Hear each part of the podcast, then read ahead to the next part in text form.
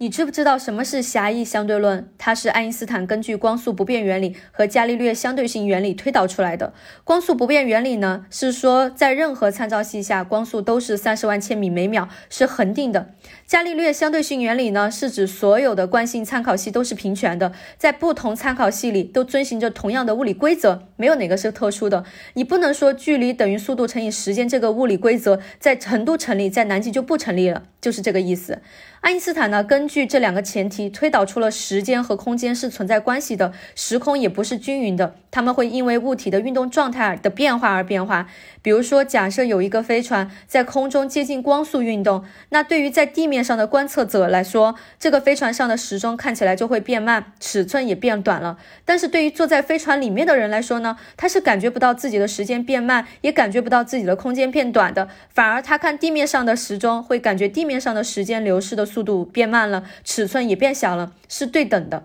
狭义相对论研究的是在速度不同的两个地方或者参照系不同的情况下，空间和时间发生的相对变化。不过呢，这种效应只有在速度非常大，甚至接近光速的情况下才会比较明显，日常生活中很难看出差异来。这就是狭义相对论啦。